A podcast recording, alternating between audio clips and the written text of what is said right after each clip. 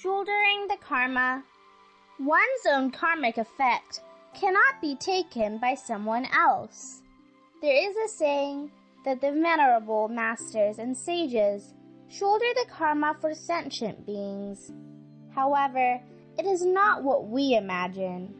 Something like repaying debts for others. As the venerable masters and sages have complete compassion and responsibility.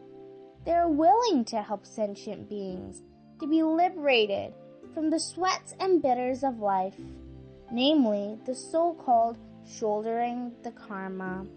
Shouldering karma for sentient beings is a manifestation of the virtuous teacher's compassion.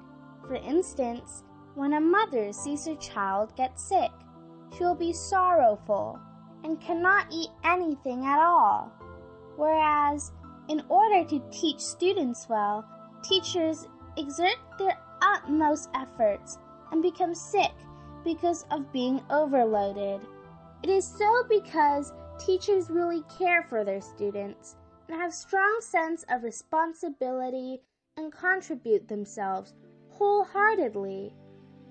It may be said that the teachers become sick because of the students, but the teachers cannot get sick in place of their students. Shouldering the karma is an aspiration of the venerable masters and sages.